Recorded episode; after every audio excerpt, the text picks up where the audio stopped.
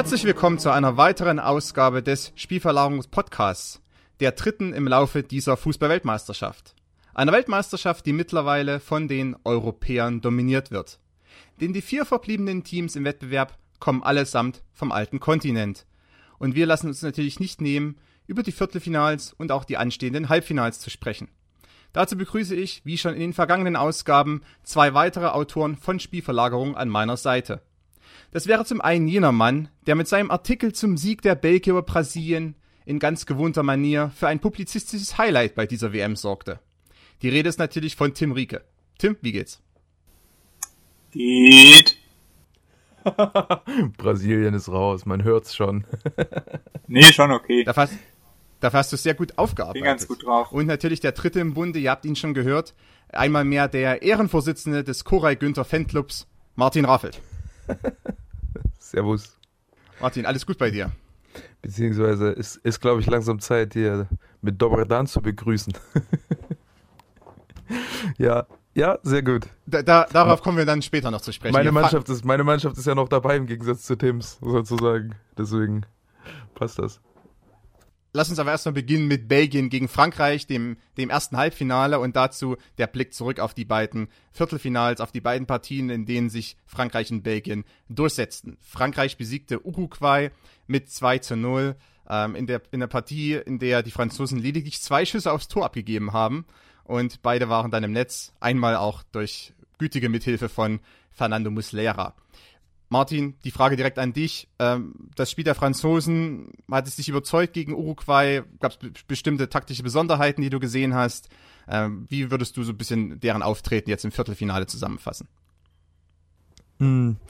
Ja, sie bleiben äh, der Linie treu, dass sie den einen Flügelstürmer, dann äh, den nominellen Flügelstürmer mit einem Achter besetzen.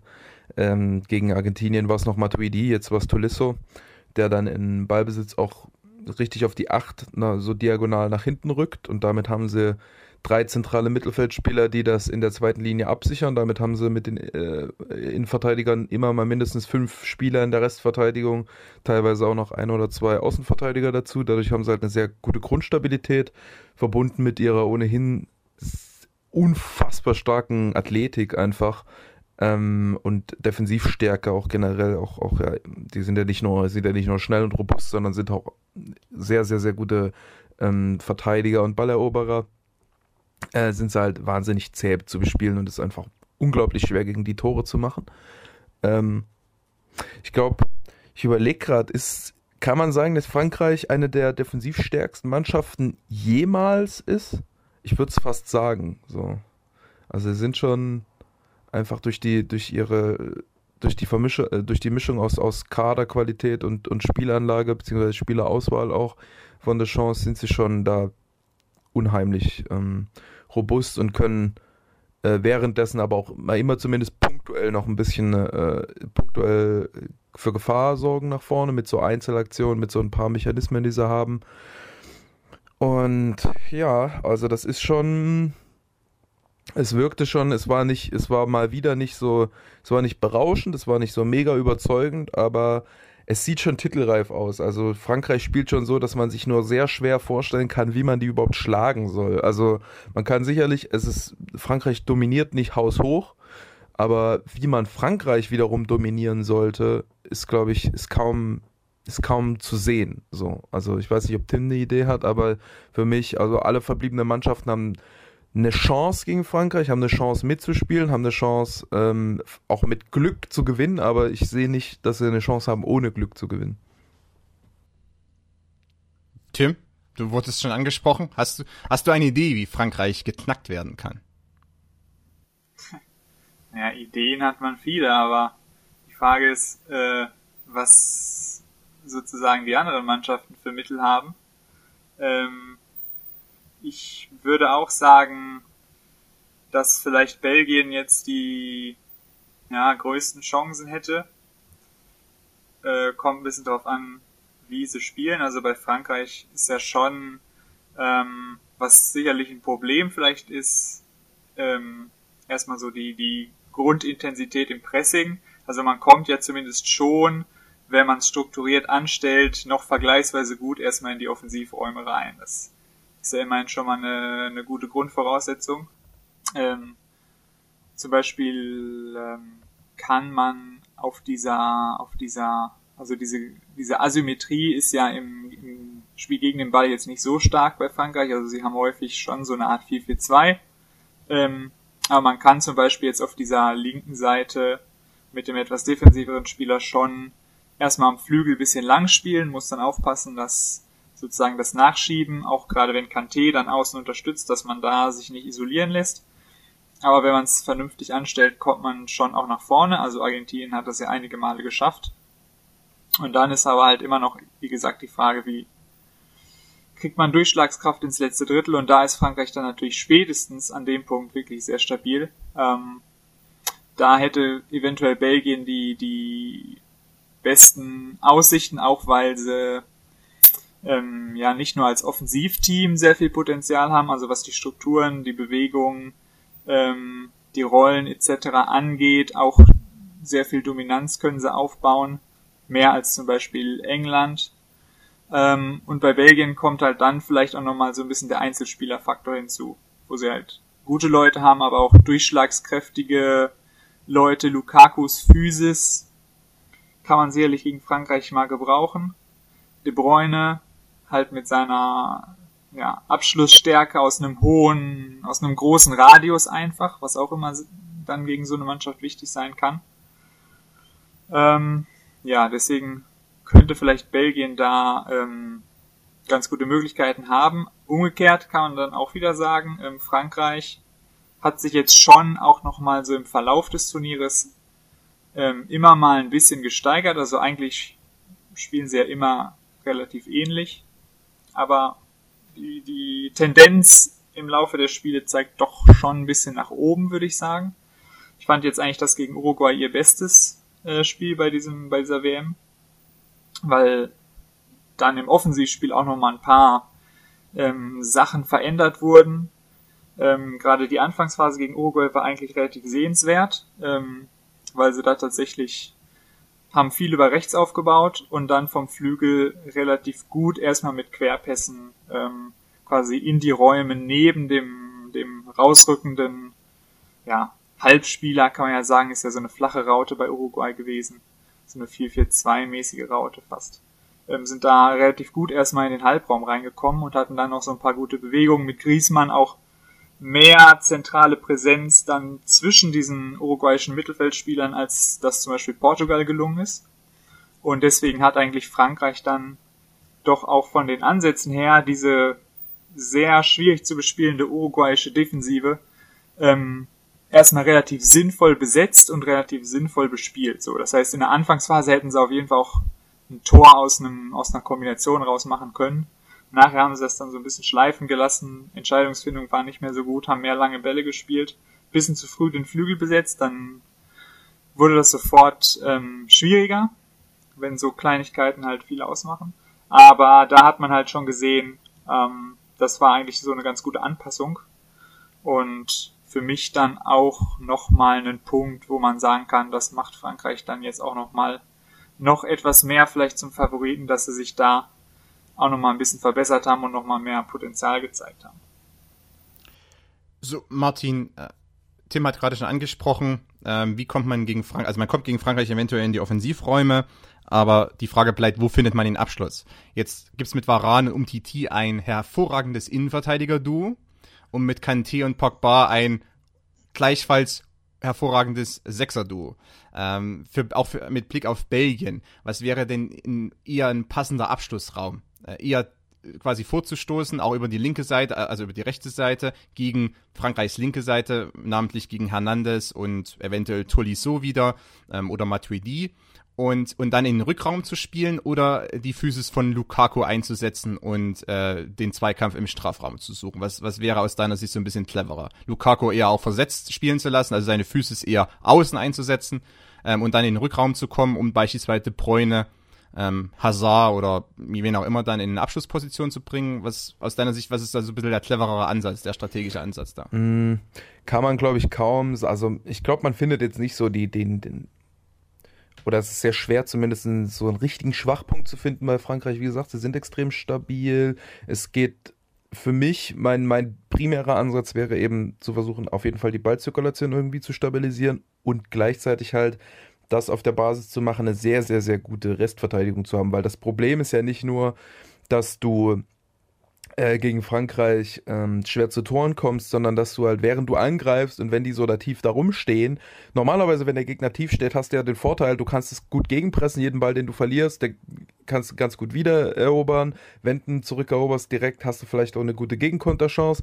Gegen Frankreich, die haben dann diese unangenehmen Situationen teilweise, dass die sich schnell kleinräumig rausspielen, dass Griezmann sofort zurückfällt und sich dementsprechend der Restverteidigung direkt äh, äh, entzieht ähm, sofort irgendwo kleinräumig überlädt, die das auch ausspielen mit kurzen Pässen, mit kleinen Dribblings und Griezmann und Pogba vor allem auch so sehr gute Gegenpressing-Auflöser dann sind. Also äh, Pogba kommt da manchmal sehr, sehr gut raus aus, aus dem gegnerischen Griff.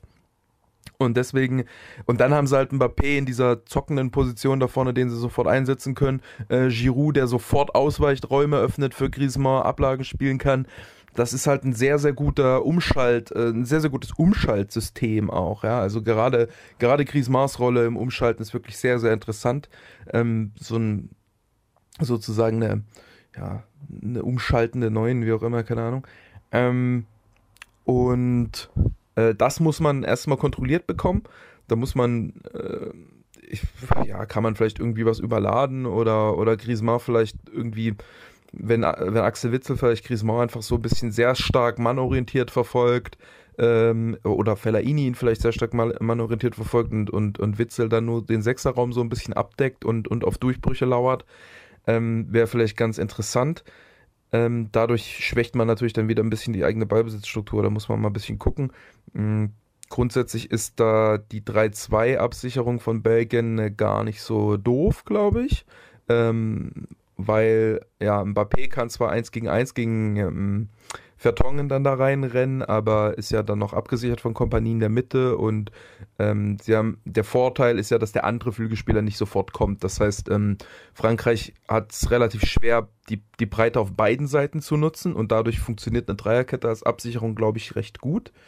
Ähm, äh, Argentinien hatte ja nur äh, zwei Innenverteidiger dann. Das, deswegen war diese Mbappé, diese zockende Mbappé-Rolle noch effektiver, weil eben der, wenn er, wenn er den Innenverteidiger dann in den Rücken läuft, dann ist der nicht mehr abgesichert. Mhm. ähm, also darum wird es, glaube ich, erstmal gehen, wie Belgien die eigene Ballzirkulation, das eigene Offensivspiel absichert. Dann haben sie schon potenziell eine ganz gute Struktur. Sie können über Meunier, Meunier und, und ähm, De Bruyne auf der rechten Seite eben ein bisschen nach vorne kommen und dann vielleicht halblinks verlagern. Also wenn sie es schaffen, äh, flache, Dia äh, flache Diagonalverlagerung auf, auf Hazard zu spielen, dann kann Hazard da in diesen Raum hinter, ähm, hinter Pogba eindringen und, und Chadli oder äh, Carrasco können vielleicht eins gegen eins gegen äh, Pavard erzeugen. Vielleicht kann auch äh, Hazard dort ein paar schon ein bisschen reinziehen und dann kann der, der linke Wingback dann da überlaufen. Also äh, im Grunde sind's, haben sie die, der am ehesten ist der strukturelle Schwachpunkt von Frankreich ja der Raum hinter Mbappé. Ähm, allerdings leiten sie den Gegner eher auf die andere Seite. Von daher ist der, der ähm, Angriffs, ähm, äh, die Angriffsroute, die sich anbietet, ist halt über rechts nach vorne zu spielen, äh, dann hoch oder flach nach halb links oder nach links zu verlagern und dann dort möglichst schnell und mit Dribblings und 1 gegen 1 Situationen dann zur Grundlinie zu kommen und äh, den Ball vors Tor zu spielen. Und dann muss er optimalerweise auch noch irgendwie an Varane und um Titi vorbeikommen, was dann auch nochmal schwierig ist. Vielleicht tendenziell eher einen Rückraum spielen, keine Ahnung, vielleicht kann man, äh, vielleicht wäre es interessant, tatsächlich Fellaini mehr oder weniger aus der Ballzirkulation rauszunehmen, dass er nur Griezmann ab, abschirmt und sich da versteckt in der Mitte und äh, ein bisschen Pogba, ein bisschen Griezmann, ein bisschen, wenn es geht, vielleicht auch äh, Kanté so ein bisschen bindet. Und dann, wenn man zur Grundlinie durch, äh, durchbricht, dann äh, startet er vorne rein und taucht im Rückraum, im Strafraum auf und man kann äh, hohe Flanken äh, in den Innenrückraum bringen. So, das wäre das wäre dann schon sehr, sehr schwer zu verteidigen. Das ist auch gar nicht so leicht dann zu verwandeln, vielleicht denke ich, da jetzt auch ein bisschen zu spezifisch und das, man, man würde das gar nicht hinbekommen, das so quantitativ so häufig dann äh, zu nutzen. Aber das wäre jetzt, das wäre jetzt zumindest mal eine Idee, die auf dem Papier funktionieren sollte. Es kommt natürlich dazu, dass es sein könnte, dass ähm, Chance vielleicht das äh, System spiegelt einfach, weil Tolisso kann auch rechts, Pogba kann auch halb links, ist halb links sogar besser als halb rechts, Mbappé kann links wie rechts. Äh, es macht eigentlich keinen großen Unterschied, ob er es jetzt so rum oder so rum spielt. Und ähm, Hazard ist halt auf der anderen Seite als Messi. Ne? Sie haben das gut gemacht ähm, mit dieser Verdichtung auf ihrer linken Seite, dass, dass sie der Messi in, äh, komplett in, in Käfig ge gepackt haben. Und ähm, jetzt können sie das gleiche mit Hazard machen, wenn sie es umdrehen. Deswegen äh, kann ich mir sehr gut vorstellen, dass das eine Anpassung äh, sein wird. Ähm, das muss man dann mal schauen. Ähm, Genau. Ansonsten, glaube ich, ist die Offensive dann, also Tore schießen gegen Frankreich geht, glaube ich, dann eher mit einfach quantitativer Offensivpräsenz und ein bisschen Glück. Also wenn du dir anguckst, was Argentinien für Tore gemacht hat, dann war das ja auch einfach, Frankreich hat sich noch mehr zurückgezogen, hat Argentinien machen lassen und dann war es halt mal nach dem Einwurf, Querpass, äh, Zauberdistanzschuss, nach einer Ecke, Abpraller, nochmal reingebracht und abgefälscht. Also ähm, das waren ja beides keine herausgespielten Tore. Da wurde ja Frankreich über, nicht, nicht mal destabilisiert, richtig, eigentlich in den Situationen. Ähm, und äh, ja, also das waren zwei, zwei glückliche Schüsse einfach. Und, und darüber muss es, glaube ich, gehen, wenn du einfach Frankreich tief hältst und die Konter schaffst zu unterbinden, dann kannst du halt irgendwann mal ein Tor machen.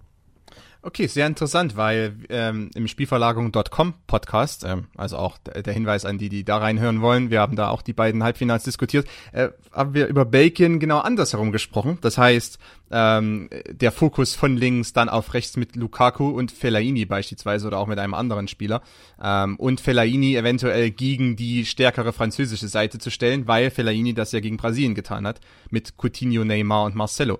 Ähm, deshalb vielleicht auch nochmal ein kleiner Rückblick, den wir jetzt nochmal äh, werfen können. Tim, Bacon gegen Brasilien, das Viertelfinale. Bacon setzte sich 2 zu 1 durch ähm, und hat gerade gegen den Ball ein bisschen anders gespielt als in den Partien vorher. Ähm, eher mit einem 4-3-3. Auch die, die drei äh, Angreifer ähm, wurden nicht immer ganz so stark defensiv gefordert oder durften ein bisschen zocken hier und da. Ähm, gab auch die ein oder andere Kontersituation. Vielleicht könntest du da nochmal auf das Spiel eingehen. Du hast auch den Artikel dazu geschrieben, äh, wie du Bacon gegen Brasilien gesehen hast und was sich daraus vielleicht auch ableiten lässt. Und kleiner Hinweis auch, weil Monier angesprochen wurde, das ist der eine Baker, der fehlt im Halbfinale. Gelb gesperrt. Ah, okay. Ah, Guter Punkt, okay. ja. Also wer, wer Chatli und, Chatli und Carrasco können beide wieder spielen. Carrasco wurde rausgenommen gegen Brasilien. Chatli mhm. wurde, wurde dann als halber, als linker Achter eingesetzt oder auch links außen. Ähm, könnte sein, dass beide dann äh, spielen gegen Frankreich. Mhm. Also Chatli eventuell rechts. Wer wäre denn noch Variante für rechts? Torgen Hazard vielleicht? Aber naja, das wäre schon sehr offensiv. Glaub ich, das glaube ich nicht. Also dann eher, eher jemand wie, also Donker oder, oder Vermalen, dass man vielleicht einen Innenverteidiger reinbringt. Nicht Vermalen jetzt nicht auf, mhm. auf rechts, aber dass man einen weiteren Innenverteidiger reinbringt. Oder Aldo Ria. Ja, dann brauchen sie ja trotzdem noch einen Wingback. Wen haben sie denn da noch? Ja, oder, oder meinst du dann Chadley rechts und Vertongen links? Genau, oder? genau. Okay. Mhm. Also dass man eben weiteren, weiteren Innenverteidiger quasi dann in so eine verkappte ja, ja. halbe Wingback, halbe Außenverteidigerposition reinbringt und dann Jutley eben auf die offensive Wingback-Position dann stellt. Äh, ist ein Beispiel. Mhm. Äh, man könnte auch Tielemans, den ich ein bisschen vermisse zum Teil, ähm, den könnte man natürlich auch einbinden. Also das war meine Überlegung mhm. auch äh, im anderen Podcast, dass man eventuell Tielemans ähm, da spielen lässt äh, gegen die stärkere französische Seite, weil er nämlich in meinen Augen der beste Hybridspieler bei Bacon ist. Das heißt, der, der eben mhm. in beiden Fahrten oder gegen und mit Ball dann am meisten bewirken kann, auch fürs Umschaltspiel der Baker, weil Tielemans ja. wahrscheinlich den besten Diagonalball ähm, spielt. Ja, das wäre das wär interessant, ja. Ja. Die Frage ist natürlich noch, ähm, Tim wirst jetzt gleich nochmal sagen, wegen Brasilien-Spiel, ob jetzt äh, Martinez das System aus dem Brasilien-Spiel beibehält, diese Raute, oder ob er wieder einfach so spielen lässt wie vorher, weil ich glaube eigentlich nicht, dass diese Raute gegen Frankreich funktioniert, aber ja, Tim, vielleicht erstmal.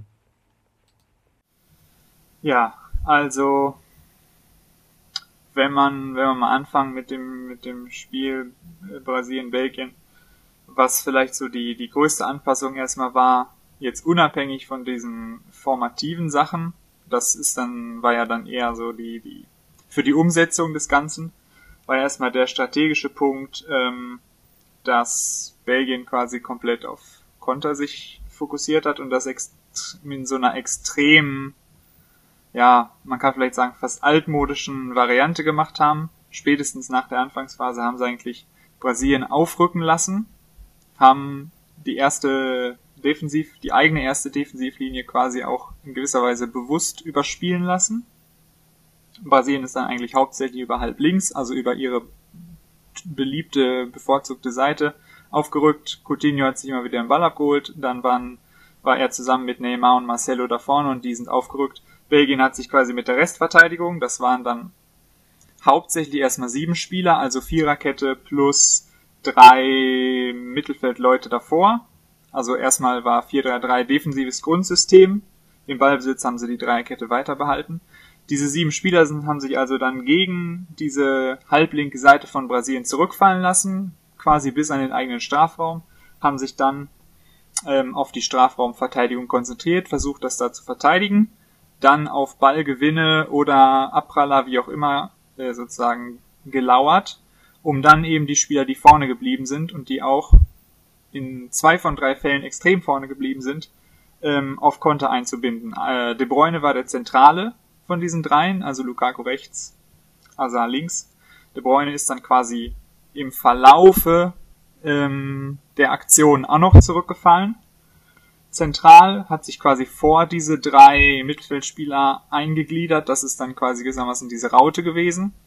Ähm, hat nicht so ganz aktiv mitgearbeitet, sondern oder mitverteidigt, sondern eher so ein bisschen Lücken gefüllt, so leicht leitend agiert, indem er quasi gewisse Zonen einfach zugestellt hat, dass dann der Ball in andere Zonen ging, ohne dass er jetzt selber quasi im klassischen Sinne verteidigt hat.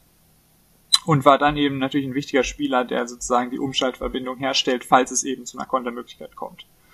Diese Konter sollten dann über Azar und Lukaku ähm, durchgebracht werden, die halt vorne quasi, wenn man es platt sagen will, stehen geblieben sind und da gewartet haben was natürlich sehr unangenehm und sehr schwierig abzusichern ist, weil man natürlich auch erstmal nicht mit sowas rechnet.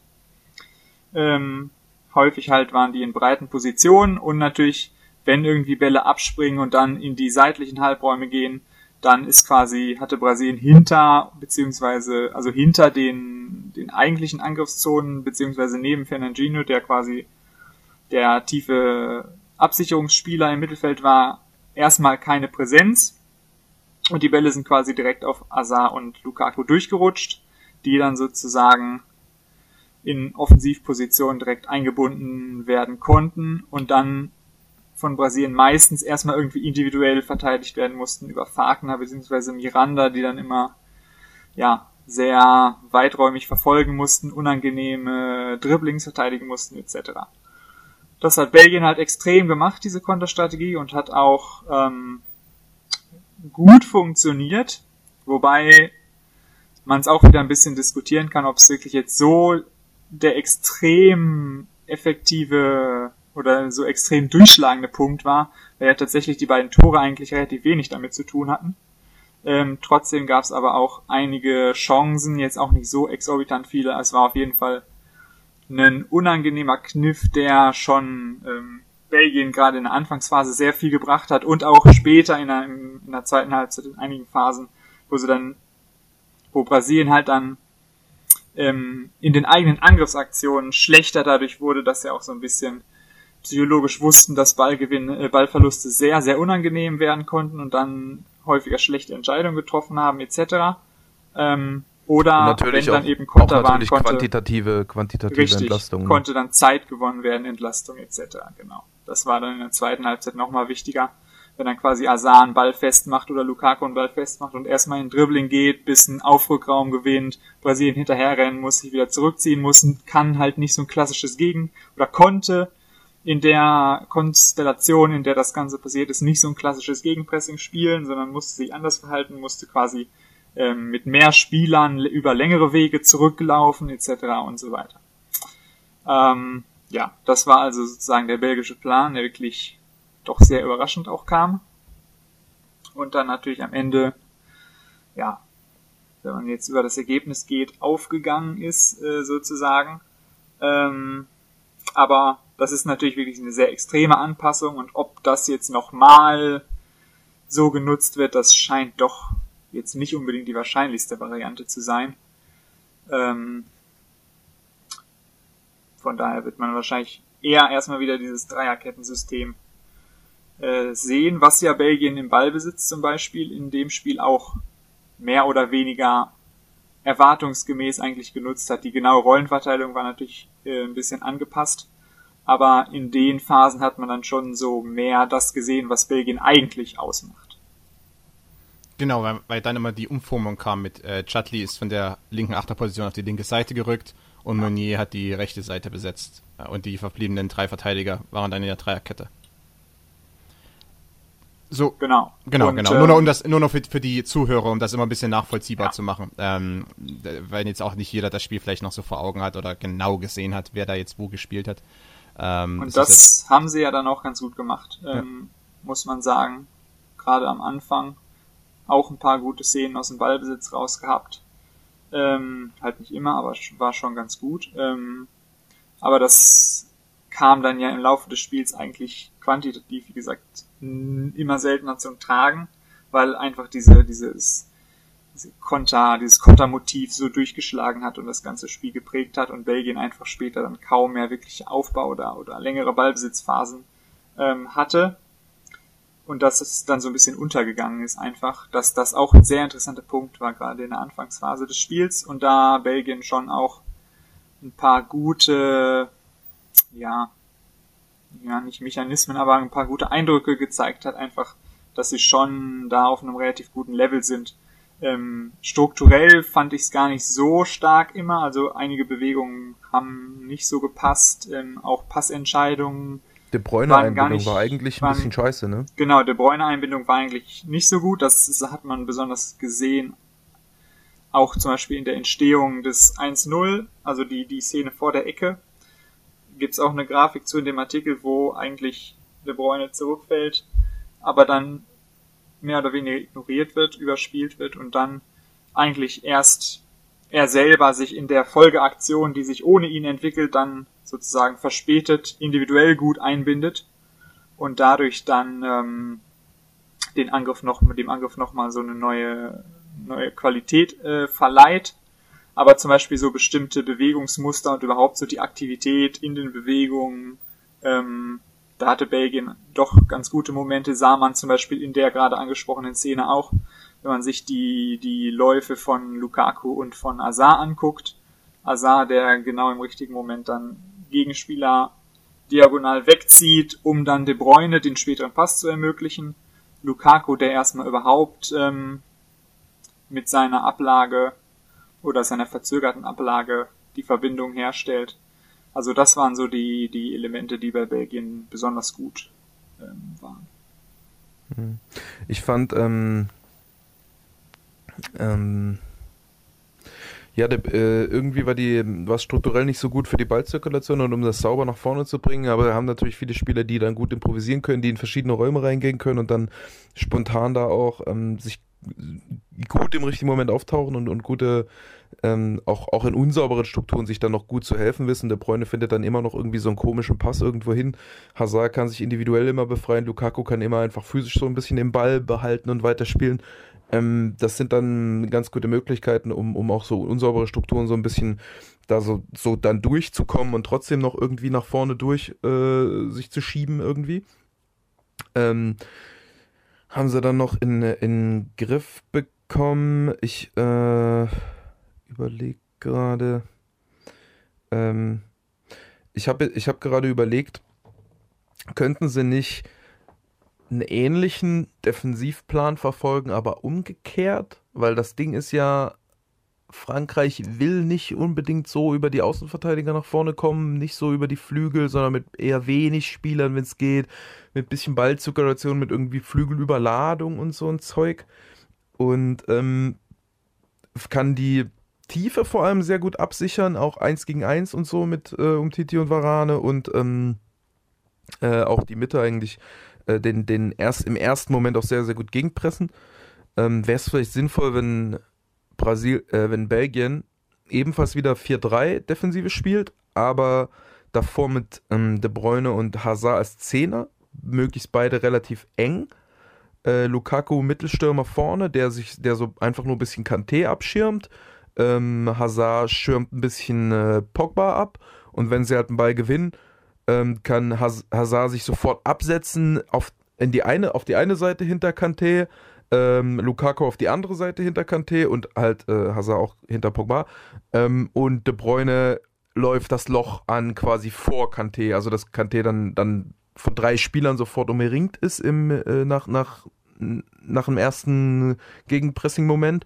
Und dann kannst du, dann hat halt jeder, dann haben die, die Spieler halt eine, zwei Vertikalpass-Optionen mit Hazard und Lukaku und De Bruyne als, als kurze Anspielstation und du versuchst quasi dich dann mit einer schnellen Kombination, mit einer Ablage oder so dann ganz schnell durch die Mitte zu kombinieren und dann zu versuchen, da eine, eine 3 gegen 2 Situation gegen Varane und Umtiti zu erzeugen. So. Und äh, die, die Außenverteidiger, die ja dann auch viel Raum abdecken können außen äh, und die vielleicht diese Konter über die Breite ein bisschen auffressen würden, ähm, dass du, dass du die versuchst dann über innen dann zu umspielen mit so einem sehr, sehr engen Ansatz. Und gleichzeitig kannst du halt die Ballzirkulation von Frankreich eigentlich ganz gut kaputt machen.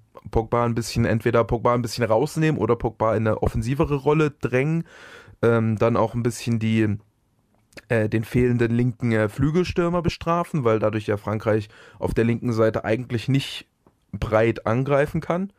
Ähm, und rechts mit Mbappé, der tendenziell auch vorne reingeht, auch nichts. Also äh, die, die, direkte, äh, direkte Breitenangriffe haben sie eigentlich nicht so richtig und damit würde sich ein 4-3-2-1 mit wenig Breite in der Defensive ziemlich anbieten, um dann auch im, im äh, diese Halbraum Aufbauten dann so ein bisschen äh, zu ersticken. Hm. Wäre sicherlich eine Variante, also so, so, eine dichte Version davon, ja.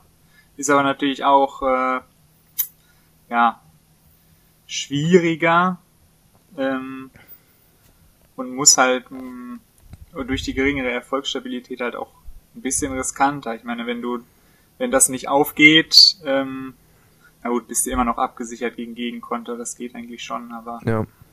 Aber eine, eine, gewisse Gefahr, ja. Ja, man das mein, du meinst, dass man im Gegenpressing jetzt hängen bleibt, dass Pogba Kanté was erobern und dann ähm, frisst man. Ja, wenn du es halt so extrem fokussierst, ne, ist halt hm. die Frage, was sich dann, wenn du da so eine, wenn dann vielleicht so eine Mehrfach-Umschaltsituation da resultiert, weil du extrem ja. durch die Mitte versuchst zu kontern, kann halt schon sein, dass sich da dann irgendwie so eine, so eine, ja, sag mal, so eine komische Dynamik ergibt, wenn dann Fellaini gerade schon irgendwie seltsam aufgerückt ist oder so, mhm. dass du dann irgendwie plötzlich einen Gegenkonter kassierst. Vielleicht, aber ja, muss man halt eventuell auch ein bisschen einkalkulieren. Ne? Ja. ja. Wäre vielleicht wäre vielleicht gar nicht so uninteressant, dann äh, Fellaini und Chutley vielleicht sogar beide auszutauschen, weil sie haben ja noch so ein paar ähm, mit der und Do wie spricht man den? Der und Donker? Der Donker? Der Donker. Irgendwie so, ja. Der, der Donker, ähm, und Thielemanns noch so ein paar hm, technisch ein bisschen äh, elegant, also mehr so typische Achter, Zentrumsspieler-Typen, die da auch pressingresistent sind. Ähm, vielleicht. Du meinst vielleicht, du meinst vielleicht eher Dembele. Ich glaube, der Donker ist eher. Äh, ach stimmt, haben sie ja auch noch. Musa ja, Dembele. Ich, ich habe hab gerade über, ich Innenverteidiger, Sechser. Ähm, äh, ja, ja, aber könnte man vielleicht auf die 6 tun und dann Witzel auf die 8. Ähm, ja, aber Dembele wäre wär natürlich echt eine sehr, sehr interessante äh, Wahl Stimmt, dann für dieses System, ne? Dass ähm, der ja ein sehr, sehr guter Pressing-Auflöser einfach ja, ist ja. und auch Gegenpressing-Auflöser und dann durch die Mitte äh, dann auch den Ball nach vorne bringt. Also das wäre, boah, also wenn ich so drüber nachdenke, ich glaube, Dembele zu bringen ist echt ein No-Brainer eigentlich für Belgien in dem Spiel, habe ich das Gefühl. Der krass, ja, muss stimmt. eigentlich spielen. Stimmt, hat er überhaupt schon mal gespielt. Hatte ich auch jetzt gar nicht mehr. Nur eingewechselt. Ach so, krass. Ja.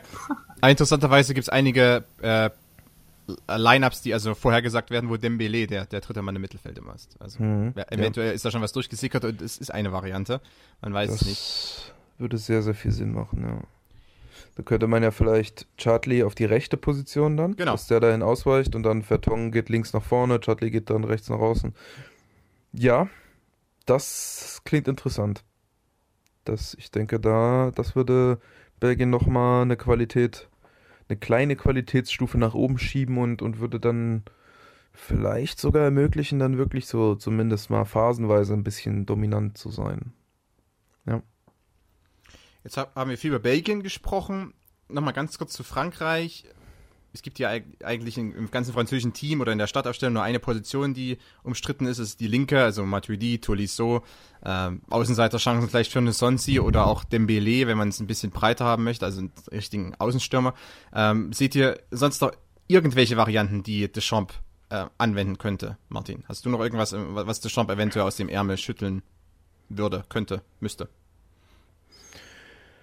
Ähm, ich überlege gerade, wenn man es aus französischer Perspektive betrachtet, ähm, was wäre denn, was wäre denn interessant? In, also in, in, in, muss Frankreich aus, aus französischer Perspektive muss Frankreich sich anpassen, ist eigentlich die Frage.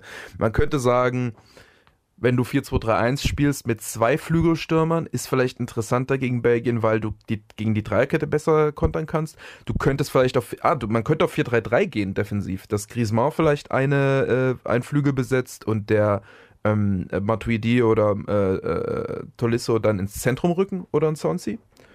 Ähm, vielleicht sogar ein Sonsi am interessantesten als auch als Gegenpressing-Auflöser, dass du halt auf ein 4-3-3-Pressing gehst und ähm, also 4-3-3 gegen Dreierkette ist ja immer ganz günstig, werden wir dann auch gleich noch drauf kommen, weil du dann im Umschalten halt relativ gut in diese 1 gegen 1 Situation äh, rein, äh, reinkommst auf äh, Außen und auch den äh, Passweg vom äh, Halbverteidiger auf den, auf den Wingback zumachen kannst. Ja, also Stichwort Liverpool gegen Manchester City.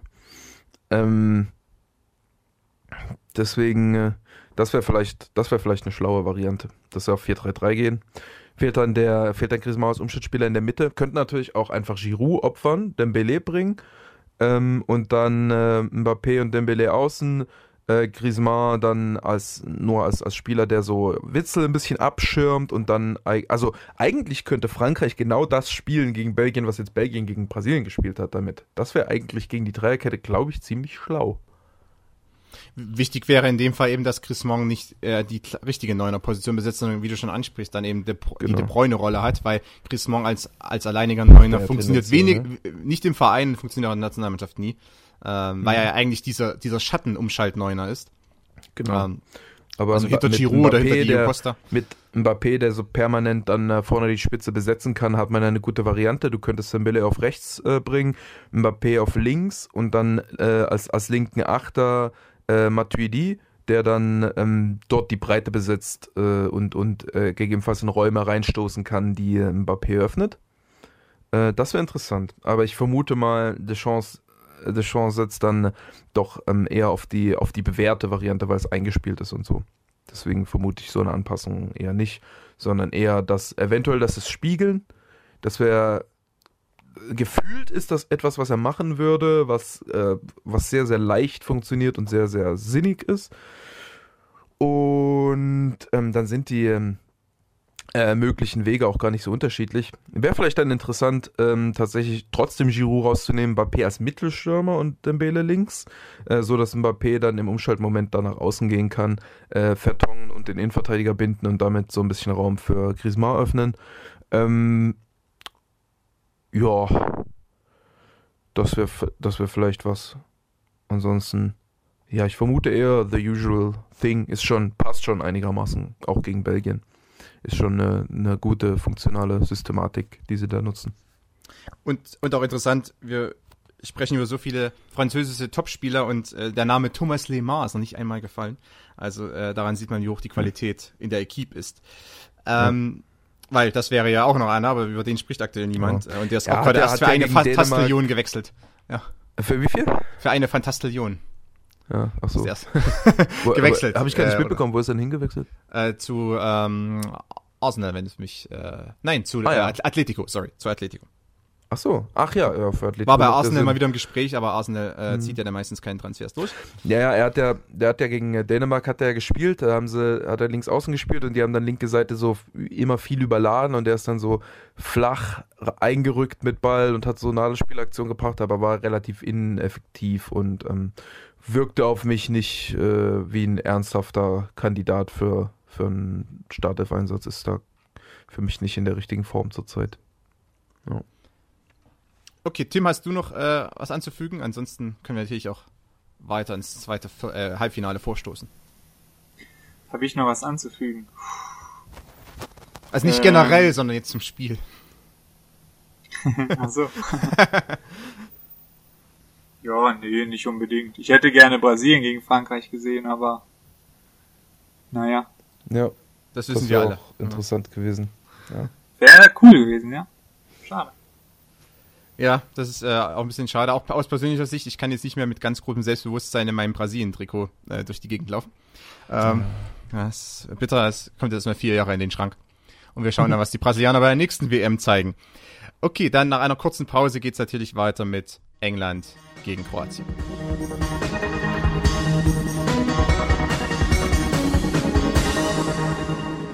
Okay, weiter geht's mit dem zweiten Halbfinale dieser Fußball-Weltmeisterschaft. Kroatien gegen England, England gegen Kroatien, wie ihr es haben wollt. Die Kroaten setzen sich hauchdünn gegen Russland nach Elfmeterschießen, im Elfmeterschießen durch. Kroatien muss sich zweimal äh, nach 120 Minuten jetzt äh, durchkämpfen. Ja. Da gibt es natürlich gewisse Fragezeichen, wie fit die Mannschaft wirklich dann am Mittwoch antreten wird. Äh, aber vielleicht erstmal zum Spiel selbst und auch zur Strategie, zur Taktik der Kroaten sie besitzen mit Rakitic und Modric oder auch äh, Kramaric ein hervorragendes Mittelfeld, ähm, haben auch noch den einen oder anderen äh, Klasse-Spieler auf der Bank, der dann reingebracht hat, wie Kovacic, der, der Edeljoker der Kroaten. Allerdings, was mir, Brozovic und Badei. auf die kommen wir noch zu sprechen. Vor vor allem Mhm. die Personalie Brozovic wird interessant sein gegen England.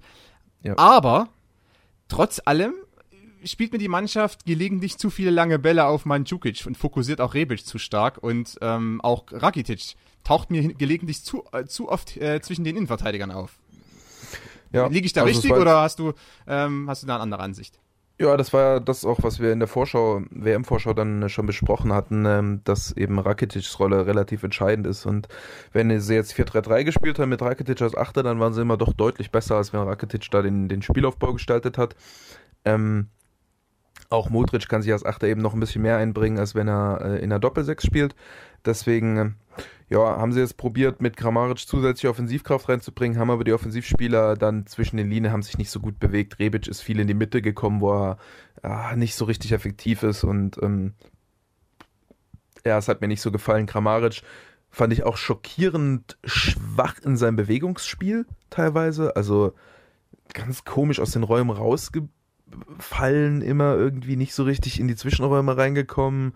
Äh, auch seltsam die Verbindung zu den anderen Offensivspielern abbrechen lassen. Das war ein bisschen enttäuschend. Ähm, ich weiß nicht, den würde ich nicht nochmal als Zehner bringen, aber ich glaube, jetzt für die, ähm, für das nächste Spiel und für die letzten beiden Spiele auch potenziell, ähm, muss, also bin ich mir eigentlich sehr sicher, dass wieder das 4-3-3 ausgepackt wird, dass die, diese 4-2-3-1-Variante mit Kramaric ähm, als Zehner, das war halt so die, die Variante gegen mauernde Teams, zusätzliche Offensivspieler, Ver, Ver, Verzicht auf einen der, der Defensivspieler, ähm, äh, auf den abräumenden Sechser sozusagen mit Brozovic. Das wird, glaube ich, jetzt nicht nochmal ausgepackt, sondern jetzt wird's ähm, jetzt wird's das äh, System, was gegen Argentinien gespielt wurde, mit äh, äh, 4-3-3, Brozovic 6er. Enge Flügelstürmer eher, nicht so, nicht ganz so breite Flügelstürmer.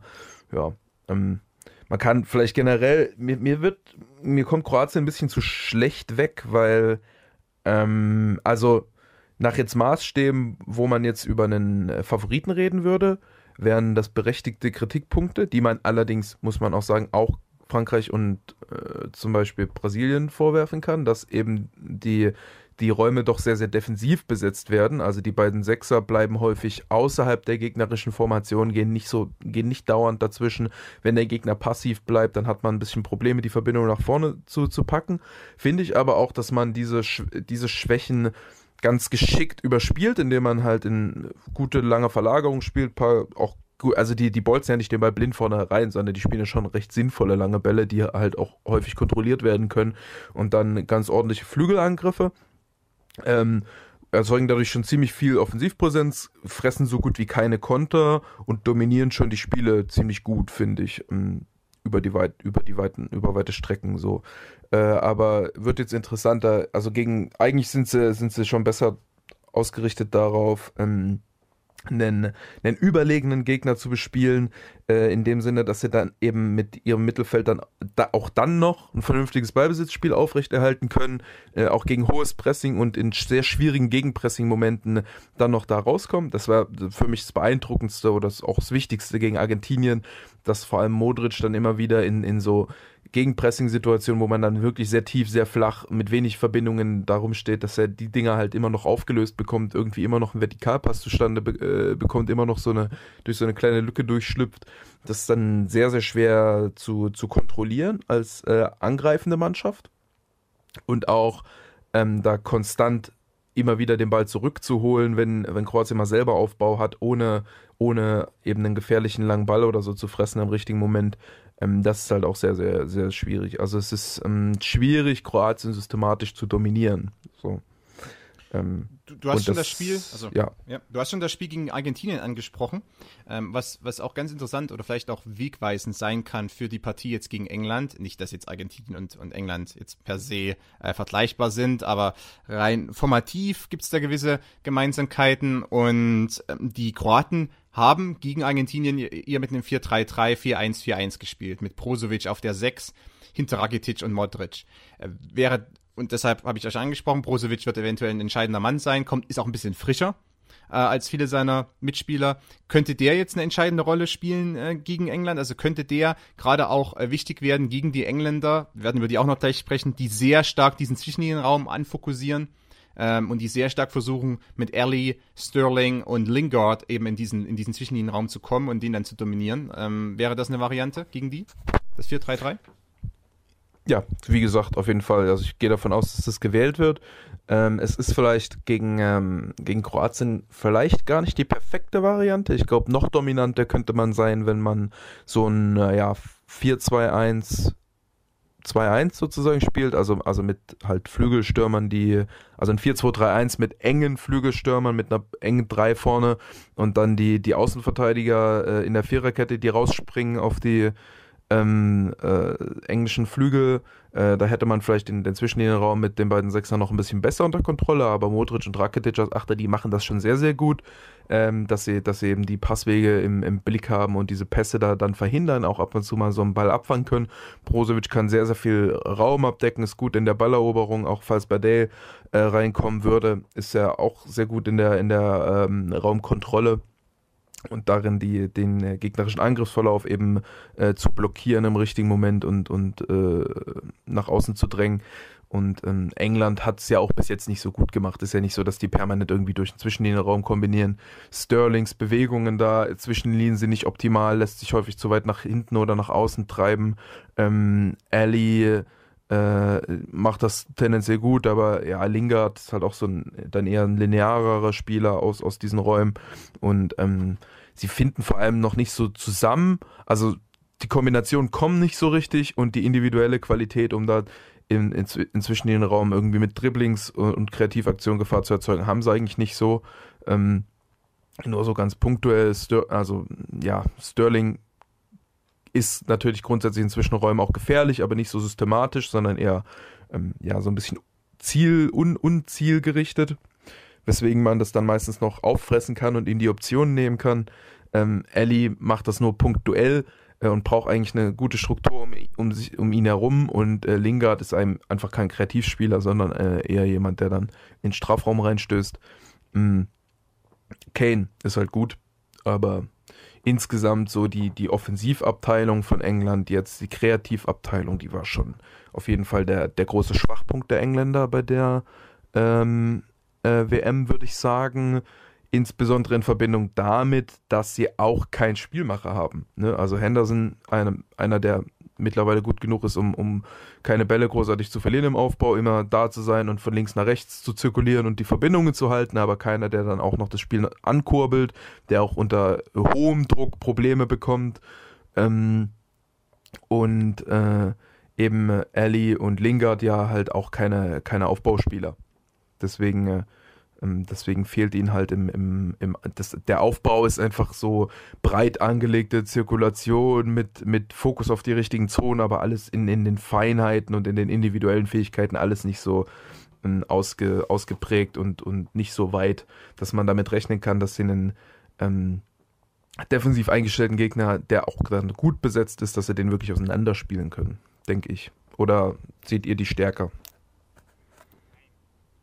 Tim, äh, dann sprechen wir noch mal kurz über das Spiel der Engländer gegen Schweden. 2 zu 0 gewonnen. Erstes Tor wieder durch einen Eckball. Da können wir vielleicht äh, dann auch nachher noch mal ein bisschen drüber sprechen. Das war ähm, ganz gut gemacht, wie McQuire, der 2,50 Meter groß ist und äh, 300 Kilo wiegt ungefähr, äh, da freigeblockt wurde und äh, am Ende gegen Forsberg äh, ins, ins Kopfballduell gehen durfte, was natürlich ein sehr ungleiches Duell war. Ähm, und das zweite Tor, der Kopfball durch Deli Alli, war das erste Tor aus dem Spiel heraus für die Engländer. Klammern wir mal den 6 zu 1 Sieg gegen Panama aus. Also es fehlt natürlich sehr viel nach Ecken und Freistößen und äh, Elfmetern. Äh, aber auch ein bisschen taktisch nochmal darauf einzugehen, ist dir was aufgefallen gegen Schweden? äh, was jetzt vielleicht noch nicht von Martin benannt wurde, was das englische Aufbauspiel oder auch das, das englische Pressing betrifft? Also speziell jetzt im, im Aufbauspiel gab es eigentlich gegen Schweden jetzt nicht so die, die großartigen Besonderheiten. Es war so im Wesentlichen das, was man in den Spielen davor schon gesehen hat und da hat eigentlich Martin mit seinen Punkten auch so das meiste schon gesagt. Ähm, würde ich auch ähnlich sehen. Ich fand selbst gegen Panama ähm, auch jetzt sozusagen die, die Anbindung vom Ballbesitzspiel in die Offensivzonen nicht besonders gut. Das war auch da schon, ja, hakte so, kann man vielleicht sagen. Ähm, und sie haben nicht wirklich diese hohen Achter hinter die gegnerische Mittelfeldreihe äh, konstant reinbekommen. Was vielleicht, also zwei Punkte, die ich jetzt aus dem Schwedenspiel vielleicht noch bisschen herausheben würde, wären erstens ähm, lange Bälle, die etwas besser genutzt wurden. Ähm, und wo dann, das war noch so ein Punkt, wo Sterling jetzt eigentlich so sein, sein erstes wirklich richtig gutes Spiel hatte. Ähm, bei diesem Turnier fand ich dadurch, dass er einfach so unkontrollierte Abpraller, zweite Bälle etc., die so in die Flügelzonen gerutscht sind, wo er hin, wo er gerade hin ausgewichen war, ähm, die er sehr, sehr gut festgemacht hat und dadurch England doch die, die Offensivpräsenz hat er seiner Mannschaft dadurch deutlich gestärkt, dass sie einfach quantitativ sich häufiger vorne festsetzen konnten, ähm, er da die Bälle festgemacht hat und England dann einfach ähm, häufiger vorne war und sich häufiger vorne halten konnte, stabiler vorne halten konnte. Da war Sterling dann in dem Spiel zum Beispiel sehr wichtig, auch wenn jetzt seine Offensivaktion selber im Anschluss dann ähm, ja häufig auch noch so ein bisschen ineffektiv waren, wie in den Spielen vorher auch schon. Aber dadurch konnten sie dann doch Schweden einfach am Strafraum noch mehr unter Druck setzen. Bei dem zweiten Tor war das dann ja auch genauso der Punkt. Von links, glaube ich, Halbraumverlagerung gespielt, dann Flanke, sozusagen, also eine richtige, ja, so eine Art Flanke, so eine enge Flanke, kann man vielleicht sagen. Wo sie dann am, am zweiten Pfosten quasi einfach mit drei Spielern an der letzten Linie überladen haben. Das war jetzt auch nochmal ähm, ein bisschen fokussierter, scheint so eine, vielleicht so eine Anweisung gewesen zu sein. Ähm, damit Ellie und den Stürmern sich in die Richtung abzusetzen bei, bei Verlagerungen, bei Flanken, bei hohen Bällen irgendwie. Also so ein bisschen so eine Ballung, so eine fokussiertere Ballung da aufzubauen. Ähm, ja, muss man mal gucken. Aber der andere Punkt, der jetzt noch vielleicht ganz interessant war gegen England, äh, gegen, gegen Schweden, dass sie das Pressing ein bisschen anders angelegt haben, also noch breiter, was gegen Schweden eigentlich auch nicht so schlecht war. Da gab es ja dann tatsächlich so ein paar unterhaltsame Szenen, wo wirklich die, die acht, die nominellen Achter gegen den Ball sich eigentlich wie Flügelspieler verhalten haben, also so 5-1-4 mäßig, wo man dann quasi Ellie, Lingard plus die Stürmer gegen die Viererkette hatte, beziehungsweise zentral eigentlich Kane und Sterling gegen Innenverteidiger und einen gerade knapp vor die Abwehr zurückgefallenen Sechser und dann so einen riesigen Raum dazwischen, wo einfach Henderson teilweise den anderen Sechser gemandeckt hat und dann vorne halt die schwedische Offensive, die wieder sich ganz eng gestaffelt hat gegen die Fünferkette. Dann ein paar lange Bälle. Ähm, aber was halt Schweden zum Beispiel in dem Setup ganz schlecht gemacht hat, ähm, dass sie quasi ähm, dann die Verbindung völlig verloren haben und auch auf die zweiten Bälle nicht vernünftig, ähm, nicht vernünftig nachgerückt sind. Man hätte zum Beispiel auch quasi versuchen können, ähm, wenn man schon die englischen Achter so weit rauslockt, dass man dann mehr versucht, die Halbräume zu bespielen oder dass man halt die Aufbaustruktur abändert und nicht mit einem zentral zurückfallenden Sechser sich staffelt, sondern einen Sechser nach außen schiebt und guckt, wie England dann reagiert.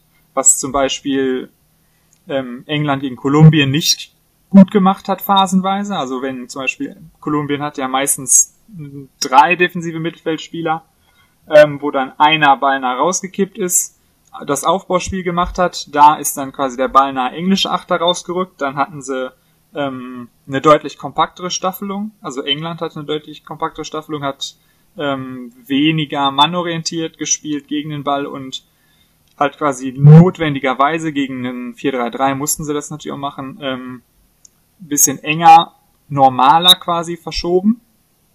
Und da haben sie das aber relativ ja, lasch eigentlich gemacht, so dass wenn der wenn der äh, Außenverteidiger von Kolumbien dann gut aufgerückt ist und der äh, Achter sich gut bewegt hat, dass man dann relativ gut am Flügel lang spielen konnte und auch so einzelne Zurückfallbewegungen der Offensivleute ähm, anspielen konnte.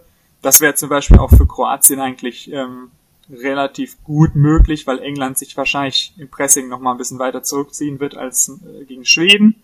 Und dann ähm, müsste eigentlich, wenn jetzt quasi Modric, Rakitic von Achterpositionen ausspielen, äh, sollten die eigentlich von den aus den Achterräumen auch gegen Englands Dreier-Mittelfeld die Bälle relativ gut nach vorne bringen. Ähm, und weil Kroatien ja auch in dieser 4-3-3-Struktur eigentlich häufig, oder was heißt häufig, aber normalerweise eine relativ enge Offensive hat, wo sie dann auch so einzelne Bewegungen nach hinten machen können, wäre das so eine Struktur, mh, hm, wo Kroatien dann eigentlich relativ gute Möglichkeiten haben sollte, nach vorne zu kommen, sich ein bisschen Raum zu verschaffen, in Dribbling-Möglichkeiten zu kommen oder nochmal Raum zu öffnen, dass dann der andere Achter nachrücken kann und nochmal eine Verlagerung spielen kann. Ähm, also das wäre zum Beispiel ein Punkt, wo, wo Kroatien eigentlich sehr gut aufgestellt sein müsste, ähm, denn in der Art und Weise, in der England bisher gepresst hat, ähm, hätten, könnten sie schon wirklich Schwierigkeiten bekommen gegen Rakitic und Modric. Da müsste dann eigentlich nochmal irgendwie eine Umstellung passieren oder nochmal irgendwas, irgendeine andere Modifikation, dass man da ähm, ja, bessere Chancen für England sieht. Nichtsdestotrotz, der Punkt kann halt wirklich sein, das ist so, was man sicherlich nie außer Acht lassen sollte, diese Standards, die du eben auch angesprochen hast. Das ist ja wirklich extrem gut gemacht bei England. Da kann es natürlich auch sein, dass sie darüber das Spiel entscheiden. Man hofft natürlich nicht, dass jetzt irgendwie am Ende da das so ein, so ein massiver Standard-Impact wird. Aber ja, da muss man so ein bisschen aufpassen. Also man, ich könnte mir schon irgendwie vorstellen, dass Kroatien so das Spiel weitgehend im Griff hat. So ein, so ein 1-0-Spiel vielleicht. So ein sehr kontrolliertes 1-0-Spiel. Vielleicht ähm, auch die eine oder andere Chance äh, für ein 2-0-Spiel so. Mhm. Was aber dann irgendwie durch diese Standards, weil England ja schon wahrscheinlich auch relativ, also eine gewisse Offensivpräsenz haben wird. Also die Ballzirkulation etc. ist ja gut, sie kommen relativ gut nach vorne. Ähm, Kroatien wird wahrscheinlich mit dem Mittelfeld, ähm, also Rakitic, Modric werden, müssen eigentlich sich in ihrem Positionsspiel relativ defensiv halten, also auf Stabilität. Das heißt, ähm, zum Beispiel, wenn England jetzt die, die Dribblings, das Andribbeln der ähm, Halbverteidiger im Aufbauspiel ein bisschen fokussiert, können sie eigentlich schon erstmal relativ weit nach vorne kommen, dann ein bisschen am Flügel rumspielen und dann können sie Kroatien auch wieder relativ gut zurückdrängen. Das heißt, so wäre es möglich, dass sie relativ viele Standards generieren. Ähm, und wenn sie dann vielleicht ein bisschen einfach Risiko gehen, sehr direkt an die letzte Linie ranspielen, um halt irgendwie den, den Weg direkt an Rakitic und Modric ähm, und Brozovic vorbei zu umgehen, dass dann auch wieder ein bisschen Offensivpräsenz reinkommt. Und so könnte dann zum Beispiel England viele Standards haben und dann wäre es halt nicht mehr so ein klares 1-0-Spiel. Oder das heißt klares 1-0-Spiel. Dann wäre es nicht mehr so ein tendenzielles 1-0-Spiel. So. Ja. Genau, die, die, das größte Problem für England würde sein, wenn man 0 zu 1 in Rückstand gerät. Das äh, wäre für die Mannschaft in dem Setting aktuell ähm, sehr problematisch. Ähm, du hast an ja, meinst du? Also ja, ich glaube, das ja. würde gar nicht so viel ändern, weil das, ich glaube, das Spiel würde da einfach genauso weiterlaufen. Ich denke schon, dass von Anfang an Kroatien eher defensiver, ein bisschen defensiver eingestellt sein wird und England schon äh, so ein bisschen mehr Ballbesitz haben wird. Und ähm, sie dann halt sowieso nur über Standards und Offensivpräsenz und Zufälle irgendwie Torgefahr erzeugen können. Jein. Und wenn sie hinten liegen werden, wird das eher noch mehr werden, glaube ich. Ja, aber Tim hat es ja gerade ganz gut angesprochen, dass die, die aktuelle englische Mannschaft, wir können auch nochmal darüber sprechen, ob es eventuell Alternativen gibt, ähm, die Southgate reinbringen kann. Die aktuelle englische Mannschaft kommt trotzdem äh, vergleichsweise über, äh, über viele Flachpässe über die Halbräume nach vorn und die englische Mannschaft, die in Rückstand gerät, könnte sehr schnell in ein, in ein absolutes Langballmassaker, ähm, zu einem Langballmassaker neigen. Was aber vielleicht gar nicht so schlecht wäre. Jetzt, kommt, jetzt kommen wir auf den Punkt, den ich gerne ansprechen wollte. Wäre das eventuell eine Strategie, wenn man äh, leichte Änderungen vornimmt. Man hat mit Loftus Cheek beispielsweise einen Achter noch auf der Bank, der 1,90 ist und äh, eben im Offensiv- wie auch im Defensiv-Zweikampf, ähm, also auch im Luftzweikampf, sehr, sehr präsent sein kann. Rashford wäre eine Alternative für den, für den Sturm neben Kane.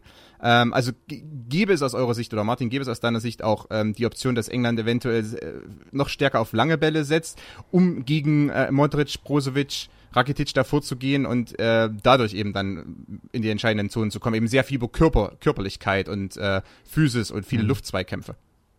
Ja, kann natürlich auch Kroatien gut dagegen halten. Also das sind alles Spieler, die dann in diesen Physis-Duellen der Luft und so ziemlich stark sind. Ähm, gerade Lovren tut man tendenziell einen Gefallen damit. Ähm, Deswegen, ja, es ist besser, als die Bälle im Mittelfeld zu verlieren und ausgekontert zu werden, aber es ist auch jetzt nicht erstmal keine Siegstrategie. Es ist, so könnten sie gewinnen, aber werden sie auch jetzt nicht dominant sein damit. Deswegen, äh, hm, glaube nicht. Ich glaube, ähm, ich überlege gerade, was könnte man formativ vielleicht Interessantes machen. Man könnte auf eine äh, für Doppel, Doppel 2, 5, 3. Doppel 6 umstellen, ja. Äh, warte mal kurz. Hm. 3-4-2-1 meinst du? Äh, 3-4-2-1, genau, beispielsweise, ja. Also dass man eben Henderson ja, ein, also das, also Henderson ist schon wichtig für die für die englische Mannschaft, auch in dem Moment, wo er gegen Kolumbien mhm. auf die linke Seite gerückt ist und das sehr breit zum Teil war, ähm, mhm. Äh, war das für England alles andere als äh, gut und das war eher kontraproduktiv, Henderson da rauszuziehen. Der, der hat seine Beschränkungen und ist hier und da auch wirklich nicht unbedingt der, der Top-Sechser, Allerdings äh, die Präsenz, die er ansonsten hat in dieser zentralen Zone, ist nicht zu unterschätzen. Ähm, aber eigentlich ist man davon ausgegangen, auch vor dem Turnier, dass eventuell Henderson zusammen mit Dyer oder mit jemand anderen ähm, diese Doppelsechs besetzt. Und äh, da also England eher, eher ein bisschen mehr Präsenz im Sechserraum hat und weniger dann in dem Achter-Zehner-Raum wäre die Frage, ob das jetzt eher was wäre, was man nutzen könnte gegen Kroatien, ob das eher kontraproduktiv wäre, weil man dann äh, tendenziell eher die Duelle mit Modric und Rakitic eher forciert, also äh, freiwillig forciert. Und das will man ja eigentlich als England nicht, oder? Martin? Äh, nee. ja, das ist richtig. Also, ja, 3-4-2-1 könnte, schon äh, könnte schon interessant sein, vor allem weil man damit vielleicht effektiver ein bisschen die Breite da überladen kann und vielleicht mit so einer Kombination über von, von Zehner und, und Wingback dann da durchstoßen kann. Also so ähm, Sterling und Young oder so, die sich dann links irgendwie durchspielen zu zweit und äh, vielleicht kann man damit den Ball noch ein bisschen weiter weg vom kroatischen Zentrum bringen, ein bisschen in, in besser gegenpressbare Zonen reinkommen und ab und zu mal zur Grundlinie durchkommen und den Ball ins, ins äh, in den Strafraum bringen. Wäre, glaube ich, eine sinnvolle, simple Anpassung. Ähm, könnte aber auch sein, dass Kroatien dagegen dann nochmal äh, die eigene Präsenz im, im, Spielaufbau erhöhen könnte über die Innenverteidiger und äh, den Sechser. Ähm, ja, wäre interessant. Ich hatte gerade, überlegt, dass ähm, England sowas machen könnte wie 4-3-3 oder Raute ihrerseits und da und im Spielaufbau halt mit äh, statt mit 3-1 abzusichern mit äh, 2-3 absichern. Also äh, Innenverteidiger 6er, 2 8er, die sich eher hinten halten. Also jemand wie, Del äh, wie Delft zum Beispiel, der ja noch ähm, so ein Joker ist. Ja, zum Beispiel könnte der da reinkommen. Halblinks, ja. Mhm und äh, mit der 2-3-Absicherung dann, dann halt hohe Außenverteidiger, die hinter den äh, kroatischen Wingern warten, sodass die Winger entweder nach hinten gehen und man den Spielaufbau easy kontrollieren kann oder dass man eben die Außenverteidiger da äh, hinter den Wingern finden kann und dann ähm, die 1 gegen 1 äh, gehen können gegen die äh, kroatischen Außenverteidiger, gegebenenfalls unterstützt von irgendwie einem, äh, einem äh, Flügelstürmer oder einem breitstehenden Mittelstürmer. Äh, das wären, das wären, glaube ich, Varianten, die für Kroatien tendenziell unangenehmer wären. Ähm, Dreierkette liegt Kroatien, würde ich sagen. In jedem Fall. Noch ein bisschen mehr als, ja. Genau, also das war auch eine der Vorhersagen vom Turnier, wenn ich mich recht entsinne, dass äh, gerade Kroatien gegen Dreierketten tendenziell besser dasteht und äh, effektiver mhm. auch äh, sich durchsetzen oder durchbrechen kann als ja. äh, gegen. Auf jeden Fall, auf jeden Fall in dieser 4-3-3-Variante hatten ja vor dem Spiel das ähm, Testspiel gegen Mexiko gewonnen, wo Mexiko auch diesen äh, 3-1 blablabla Aufbau hatte und da hat Kroatien das erste Mal dieses enge 4-3-3 ausgepackt mit äh, sehr, sehr gut mitarbeitenden Außenstürmern. Ähm, das waren äh, Rebic und Piazza in dem Spiel. Und äh, haben ja 2-0 gewonnen dann gegen Mexiko damit. Was vielleicht noch äh, eine Variante wäre für England, wenn sie ähm, quasi aus dem normalen System raus durch Asymmetrie quasi eine andere Aufbaustruktur herstellen. Ähm, wenn sie nicht die, die, dieses Dreierketten-Grunddingen so stark umstellen wollen. Also man könnte ja schon irgendwas probieren, dass quasi Walker deutlich weiter aufrückt. Ähm, zumal ähm, ja der linke Wingback sowieso eher tief ist. Da müsste man da vielleicht jemanden anders hinstellen. Keine Ahnung, wen es da jetzt noch gibt. Oder man lässt halt Young aufbauen, aber das ist natürlich nicht so gut eigentlich. Danny Rose. Ähm, ja. Hm, naja. okay. ähm, also vielleicht wäre das irgendwie so eine Variante, dass man quasi ähm, linken Wingback tief und einrückend hat, Walker äh, aufrückend und, und, und Raum schaffen sozusagen, den rechten Wingback sehr hoch spielt und versucht über den quasi Raumgewinn nach vorne zu schaffen, dass man den quasi hinter den Flügelstürmern einbinden kann, wenn man sich dann ein bisschen mehr auf eine Seite fokussiert. Oder man macht halt links dann stattdessen irgendwelche Ausweichbewegungen. Von Sterling zum Beispiel könnte man das ja machen. Das wäre auch noch so eine Variante für England, ähm, um vielleicht da im Aufbau ein bisschen was zu machen. Ja. Oder halt, ja, 3-4-2-1 wäre natürlich auch noch. Da fände ich aber, wüsste ich jetzt nicht, was man da für eine gute Doppel-6 aufstellen sollte, ehrlich gesagt, weil Henderson da ja finde ich nicht gut. Würde, glaube ich, gegen Kroatien auch nichts bringen.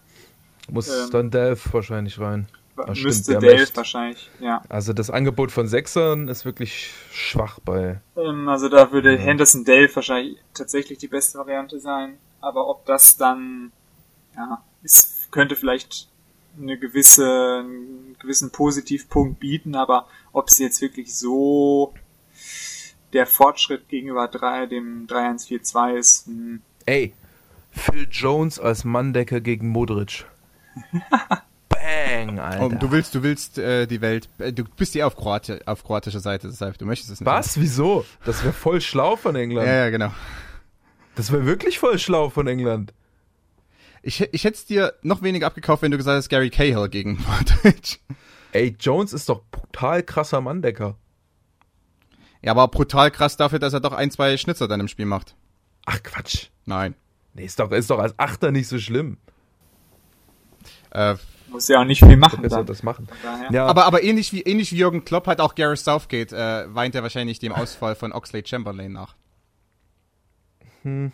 ja, kann sein. Naja, nicht ähm, kann sein, ist wahrscheinlich schon, also weil Oxley Chamberlain wäre ja schon ein, ein Piece noch gewesen, was man im Mittelfeld sehr gut gebrauchen Also im ganzen Turnier natürlich. Wobei so, so oder so, also man muss sagen, im äh, Mittelfeldzentrum ist Kroatien schon krass äh, vorne. So. England also, hat mit Abstand das schwächste Mittelfeld auch der verbliebenen vier. Also mit Abstand, mit weitem Abstand das schwächste Mittelfeld. Ja, ja, ja. Und ähm, so eigentlich, wenn man so den Kader durch, also Kroatien hat auch besseren Goal Impact äh, als äh, England insgesamt im Kader und wenn man so Position für Position durchgeht, äh, ja, in der Abwehr hat England ein paar Vorteile im Sturm, ein paar leichte Vorteile vielleicht, aber so insgesamt finde ich den, finde ich da doch, ich, also ich sehe Kroatien leicht favorisiert, so, also fand sie, also auch schon von Anfang an des Turniers ähm, hätte ich da eher Kroatien vorne gesehen. Die Frage ist jetzt halt so, ich habe das Gefühl, England, so die psychologische Ausgangslage scheint mir England in die Karten zu spielen, ähm, dass die den Sieg bisschen mehr forcieren einfach über 90 Minuten und Kroatien ein bisschen mehr so sich mit dem Unentschieden zufrieden gibt, bisschen zu viel abwartet und dann vielleicht auf Dauer einfach durch den Druck der Engländer mal so ein Standard fällt oder sowas in der Art und, und Kroatien einfach zu wenig darauf fokussiert ist, das Spiel wirklich zu kontrollieren. Äh, das könnte ein Vorteil für England sein. Äh, das würde ich vermuten. Und halt die Frische ist halt äh, die Frage, ne? Also Kroatien hat die hat grundsätzlich den Nachteil, dass sie jetzt zweimal 120 gehen mussten. Und ähm, allerdings Brozovic im letzten Spiel noch eingewechselt, Perisic, äh, Perisic ganz früh ausgewechselt, äh, Man, Man, war komplett platt am Ende. Das könnte ein Problem werden. Äh, Rebic ist 120 gegangen, könnte auch ein Problem werden, war auch ziemlich am, am Sack. Allerdings ist Rebic natürlich tendenziell ersetzbar. Ähm, deswegen äh, ja, mal gucken. Dann haben sie noch äh, äh, äh Kovacic, der, äh, der immer kommen kann und, und frisch sein müsste. Aber der Abwehr immer der Joker ist. Also weil Kovacic genau. ist ihm keiner für die Startaufstellung, weil eben das teilweise hier ja. und da doch ein bisschen die aber, der taktische aber IQ kann halt kann halt, kann halt zumindest, wenn man dann sieht, dass irgendwie Modric oder Rakitic am Ende äh, kaputt sind, kann er dann halt für, für einen der beiden kommen oder, oder auch als, als noch Zehner oder, oder Winger irgendwie. Hat er jetzt Winger gespielt im letzten Spiel, fand ich nicht so gut. Ähm, aber kann das dann zumindest so machen. Äh, Außenverteidiger, glaube ich, bei Kroatien wären interessant. Mussten jetzt zum Glück auch beide nicht 120 durchspielen. Ähm, äh, Strinic war auch ein bisschen äh, sauer, dass er raus musste, relativ früh, aber das ist, glaube ich, das wird wahrscheinlich jetzt ganz gut sein, dass er, dass er raus ist. Versalko war dann äh, wirklich kaputt und musste raus. Der ist auch der ähm, einzige, der aktuell fraglich ist, was die kroatische Mannschaft betrifft. Ja, es könnte, also er ist der, und das könnte sein, dass wenn er rausgeht, dass dann man umstellt, wie jetzt gegen Russland, wieder auf die rechte Seite Koluka dann äh, zentral. Genau. Ja, Chuluka Mitte dann, das wäre natürlich gegen jetzt so lange Bälle, Standards und so, wäre das gar nicht so schlecht, aber generell ist es, fehlt Versalco in der Mannschaft schon. Also er ist schon, ist schon einer der Topspieler der Mannschaft so und äh, gerade gegen äh, einen Gegner, der über Wingbacks kommt, äh, hätte er schon geholfen, denke ich. Aber ja, schauen wir mal. Okay, Tim, äh, vielleicht noch ein abschließendes Wort von dir. Ähm, siehst du es ähnlich wie Martin? Also favorisierst du Kroatien und hast aber das, so das, das Gefühl, dass England äh, und jetzt benutze ich mal so ein Mainstream-Wort, äh, ihr die Turniermannschaft jetzt ist und äh, womöglich den Sieg stärker forciert. Weil, ganz ehrlich, das Gefühl habe ich auch ein bisschen aktuell im Moment. Also England wird, wird eventuell gewinnen und das wird nicht schön aussehen. Und am Ende wird sich jeder fragen, wie das eigentlich passiert ist. Aber die Engländer haben ähm, irgendwie so einen Groove raus, äh, wie sie es trotzdem mit ihren limitierten Mitteln schaffen könnten. Oder siehst du Kroatien da einfach zu überlegen am Ende? Nö, was heißt zu überlegen? Also technisch, taktisch einfach. Meine, ich habe ja schon mein, meine 1 zu 0 Tendenz grundsätzlich äh, äh, genannt. 1 zu 0 Tendenz mit dem äh, Unsicherheitsfaktor äh, Standards und von mir aus auch noch Fitness dazu. Ähm, also ja, kann so ein 1-1 könnte ich mir gut vorstellen irgendwie, was relativ knapp ist. Kroatien halt bisschen kontrollierter, England bisschen druckvoller, ein Standardtor dabei. Kroatien ähm, ist ja jetzt auch nicht so, also hörte sich jetzt vielleicht im ganzen, im Laufe des Podcasts so ein bisschen so an, als wäre jetzt Kroatien klar stärker und als vor allem, als wäre England jetzt irgendwie so schlecht. Also vielleicht da nochmal irgendwie ein paar Worte zu dass sich das jetzt nicht zu negativ anhört hier unsere unsere Einschätzung, dass es jetzt nicht so rüberkommt, als würden wir England irgendwie total ähm, so so als absolut unverdienten Halbfinalisten irgendwie einschätzen. Ähm, sind, sie sind halt eine sehr spezielle Mannschaft, ne? Die ähm, ja richtig äh, gewissermaßen aus aus einer so einer seltsamen limitierten Spielanlage, das wirklich dann sehr äh, schlau einfach macht und äh, auch eine gute Grundstabilität hat und eine gute Grund ähm, Grunddominanz, so, obwohl sie keine dominierende Mannschaft, also keine dominierende Spielanlage sind, dominieren sie doch die Spiele ganz gut. Ähm, und äh, ich glaube, wir haben es jetzt so von der Warte aus analysiert, dass die meisten wahrscheinlich England jetzt schon als klaren Favoriten sehen. Jetzt schon wieder It's Coming Home, It's Coming Home angesagt ist, während Kroatien so als äh, schon mehr oder weniger sicherer Vierter abgetan wird teilweise. So, und so ist es sicherlich nicht. Also ich habe äh, gesagt 60-40 für Kroatien, also kleine Vorteile für Kroatien. Ähm, kann mir aber auch vorstellen, dass das mit den äh, mit möglichen frische Problemen und ähm, dann halt je nachdem, wie gut die englischen Standards funktionieren, dass da auch dann England vorne sein könnte und sich das auch dreht. Ähm, Wenn es Kroatien perfekt machen würde, könnten sie viel besser sein, aber machen sie wahrscheinlich dann nicht. Deswegen äh, wird, glaube ich, also es kann so ein Spiel werden, was auch so von einzelnen Sachen, also von einzelnen taktischen Entscheidungen vielleicht, dass ein bestimmter Spieler eine bestimmte Position oder eine Rolle spielt, dass eine, eine bestimmte taktisch, äh, ein bestimmter Formationswechsel in einer bestimmten Phase vielleicht kommt oder von vornherein kommt, das kann so das Spiel, glaube ich, auch rumreißen. Also es ist für mich eine ein, ein nicht so leicht äh, vorhersehbares äh, äh, äh Spiel dann im Detail, wo, wo beide wo beide äh, die bessere Mannschaft sein könnten und wahrscheinlich auch phasenweise die eine und phasenweise die andere. Man muss dann ja zum Beispiel auch nochmal gucken, wie greift Kroatien dann im letzten Drittel genau an, was ja. machen sie gegen die Fünferkette, ähm, gibt es irgendwie, fokussieren sie sich auf eine bestimmte Sache, ähm, das kann man jetzt zum Beispiel schwierig einschätzen. Da hat England dann zum Beispiel auch noch eine gute Grundstabilität, also wird jetzt wahrscheinlich auch nicht ähm, irgendwie so ein ganz äh, spektakuläres Spiel mit vielen Chancen, aber wahrscheinlich doch nett anzuschauen und relativ intensiv vielleicht auch. Ähm, ja, England könnte halt ähm, durch diese Offensive mit den vier Spielern vorne so ein, zwei sehr gelungene Aktionen können da schon mal dabei sein. So, also das wäre halt sowas, wo England dann, wenn es so sehr knapp ist, so eine entscheidende Aktion vielleicht durchbringt, dass relativ wenig äh, Abschlüsse eigentlich haben aus dem Spiel heraus, aber vielleicht dann, wenn sie einmal irgendwie in Zwischenlinienraum reinkommen und dann da gerade die Bewegungen ähm, gut zusammenpassen, ähm, vielleicht auch nur zwischen zwei Spielern, da haben sie ja schon auch ihre Ansätze so gezeigt. Ja. Ähm, dass sie da irgendwie dann mal mit so einer kleinen, überraschenden Kombination irgendwie oder mit einem Dribbling, ähm, mit einem guten Lauf in den Strafraum, da haben ja sowohl Ellie als auch Lingard irgendwie relativ viel Potenzial, wenn dann irgendwie Kane mal eine gute Weiterleitung gerade spielt oder so und die starten rein. Da kann es dann auch mal einen, einen sehenswerten Spielzug geben, der dann irgendwie aus dem Nichts so sehr überraschend für eine Riesenchance äh, sorgt. Das wäre sowas, wo England vielleicht. Ja. Und was, was, was mir gerade noch einfiel, äh, wenn ähm, es ist ja anzunehmen, dass England zumindest phasenweise auch ein bisschen tiefer verteidigt oder tiefer verteidigen muss und sie könnten doch Konterpotenzial haben. Also mit den beiden Stürmern und den Achtern, die halt nach außen ausweichen können, äh, durch die Fünferkette müssen oder werden wahrscheinlich Kroatiens Außenverteidiger zumindest teilweise auch weit aufrücken und dann können halt entweder die Stürmer oder die Achter von England bei Balleroberungen dann dahinter starten. Äh, da könnte ich mir vorstellen, dass da auch mal ein Konter entsteht, der dann gefährlich ist und da hat dann England schon guten Spieler mit.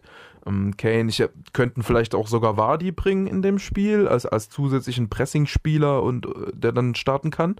Ähm, das wäre auch nochmal interessant und ähm, der dann vielleicht auch gerade in der Endphase dann auch, also wenn es jetzt, sagen wir mal, 1-1 steht in der 70. Wenn dann ein Wadi eingewechselt wird, äh, könnte das auch das Zünglein an der Waage sein. Also, ja, also das Spiel kann sich so in, in äh, wird wahrscheinlich sich auf, irgend, auf irgendeine Weise knapp entwickeln und, und hat viele so Kleinigkeiten, die sich dann äh, entscheidend äh, zeigen können, denke ich. Okay, das war doch ein super Schlusswort für unser, unsere Diskussion zum zweiten Halbfinale bei dieser Fußball-Weltmeisterschaft. Moment noch, Moment noch. Wollen wir, wollen wir noch kurz äh, Tipps abgeben? Ich, ähm, ich muss ehrlicherweise sagen, ich muss ehrlicherweise sagen, dass ich äh, nach der Aufnahme des äh, oder nach dem Recording des Podcasts bei Spielverlagerung.com, wo ich alle mal gefragt habe nach Tipps, darauf verzichten wollte, weil das meistens ähm, bei Spielverlagerung irgendwie nicht ganz so flüssig daherläuft. Aber Martin, dein, deine Doch, das funktioniert jetzt Deine perfekt. Tipps, äh, okay, ihr fangt an. Martin, England gegen Ich habe Kroatien. Ne, pass auf, ich habe eine Gesamtthese. Okay. Also ich denke, die Halbfinals können in beide Richtungen gehen, aber ich sehe äh, Frankreich und Kroatien vorne. Äh, allerdings jeweils nur so, also ich, wie gesagt, ich sag Kroatien 60-40 und äh, Frankreich würde ich sagen, ja, schon so 70-30, ehrlich gesagt. Ähm, vielleicht jeweils vielleicht ein bisschen, ein bisschen knapper noch als das, also 55, 65 vielleicht. Äh, und ich glaube, fürs Finale würde ich behaupten, ähm, Kroatien schlägt Belgien, äh, Frankreich schlägt Kroatien und äh, Belgien, äh, Belgien gegen England, ähm, Belgien gegen England 50-50 und ach so, Frankreich gegen England, keine Ahnung, habe ich da nicht drüber nachgedacht. Okay, Also ist mein, mein Weltmeistertipp ist erst Frankreich, dann Kroatien, dann Belgien, dann England. Dein Weltmeistertipp ist 40% Frankreich, wenn ich das jetzt richtig mitgerechnet habe. Ähm, ungefähr, ungefähr ja, so. genau. Tim? Ich sag äh, England, Kroatien, hm, ich tippe glaube ich mal 1-1. Das geht nicht. Und ja, nach 90. nach 90. Okay. Und dann hm, vielleicht eher na, irgendein Tor in der Verlängerung statt ein Elfmeterschießen vielleicht. Wobei Elfmeterschießen witzig wäre. Ähm, und Frankreich gegen Belgien. Hm. Naja, Frankreich gegen Belgien ist halt schwieriger zu tippen, weil halt mehr davon abhängt, was Belgien macht. Ähm, bei dem anderen Spiel ist es klarer. Hat das zwar schon eine Auswirkung, aber es wird relativ ähnlich immer laufen, unabhängig davon, was jetzt genau für, ein, für eine Anpassung irgendwie gemacht wird. Im Normalfall. Hm, tja, Frankreich gegen Belgien. Ich würde aber tendenziell sagen, Frankreich äh, wahrscheinlich im Finale. Okay, und mein, mein persönlicher Wunsch wäre Belgien gegen England im Finale. Das wird aber nicht sein, weil Frankreich gegen Kroatien das Finale sein wird. Äh, Kroatien wird sich gegen eine Dreierkette durchsetzen und die Franzosen werden unverdient Belgien schlagen. unverdient, aber fra okay. französisch. Ähm, ja, also mein, mein Wunsch wäre Belgien, England. Äh, daran, weil dann nämlich England eine gute Chance hat, das Spiel zu gewinnen, by the way. Weil ich glaube, Belgien wäre noch der dankbarste Gegner für die Engländer im Finale. Ja, aber Belgien gewinnt gegen England. In, aber nur in äh, 52,7 Prozent der Fälle.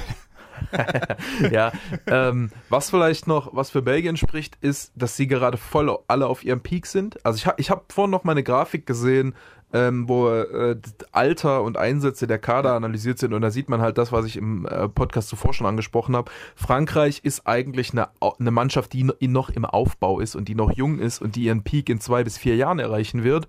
Ähm, äh, ganz viele Spieler mit ganz wenig Einsätzen auch drin und so. Und Belgien ist eine Mannschaft, die sind alle schon erfahren, da sind ganz viele Spieler im Peak und die müssen es eigentlich jetzt holen. Und das, der Turnierverlauf ist auch irgendwie so, Belgien hat Glück und Frankreich wirkt abgezockt, aber Frankreich, ich, ich meine, die wissen auch, die wissen doch, dass sie, dass sie Europameister werden 2020. Die wissen doch, dass sie die nächste WM holen. Die, die müssen es gar, die müssen gar nicht gewinnen. Das wissen die doch. Deswegen, ähm, ja. Ich glaube, so läuft das ähm, nicht, aber. weißt du? ja, ich weiß, also irgendwie so vom, das Gefühl ist so ein bisschen, das Turnier, das Turnier spielt eher Belgien in die Karten so. Frankreich wird irgendwie so, wir haben ein geiles Turnier gespielt und es hat nicht gereicht, mäßig ausscheiden vielleicht, aber leistungsmäßig sind sie schon Favorit. Okay, Zu, zumal ja auch bei Frankreich doch der eine oder andere dabei ist. Es gibt, es gibt viele Junge, da hast du vollkommen recht, aber es gibt natürlich auch den einen oder anderen, der jetzt noch einmal die Chance hat, die WM zu gewinnen und der in vier Jahren eventuell ja. nicht mehr dabei ist. Oder Stimmt. Muss dann alterstechnisch. Ja, Kanté und Griezmann fahren. Griezmann, Giroud. genau, Griezmann wird 31, äh, Giroud ist schon 31, also Griezmann wird 31 in vier Jahren dann. Äh, Matuidi, ähm, auch Kanté. Ja mal, mal sehen, was in den vier Jahren ist. Ähm, der hat eventuell die Athletik, um da einfach weiter mitzuspielen wie jetzt, aber man weiß es nicht. Das heißt also, es gibt ja, die Mannschaft besteht ja nicht nur aus äh, jungen Talenten wie Mbappé und, und Dembele, die auf alle Fälle in vier Jahren noch, noch locker an, in der Weltspitze oder erst dann irgendwann ihren Peak erreichen. Vielleicht auch erst in sechs, sieben ja. Jahren, äh, wenn man Mbappé anschaut. Alles klar. Mhm. Okay, dann vielen Dank an alle Zuhörer, dass ihr bei diesem doch etwas ausgedehnten Podcast dabei wart. Ich hoffe, ihr habt die äh, Diskussion genossen. Ähm, vielen Dank an Martin, vielen Dank an Tim. Genossen. Bleibt uns treu und weitere Artikel wie immer auf spielverlagerung.de. Tschüss. Ciao.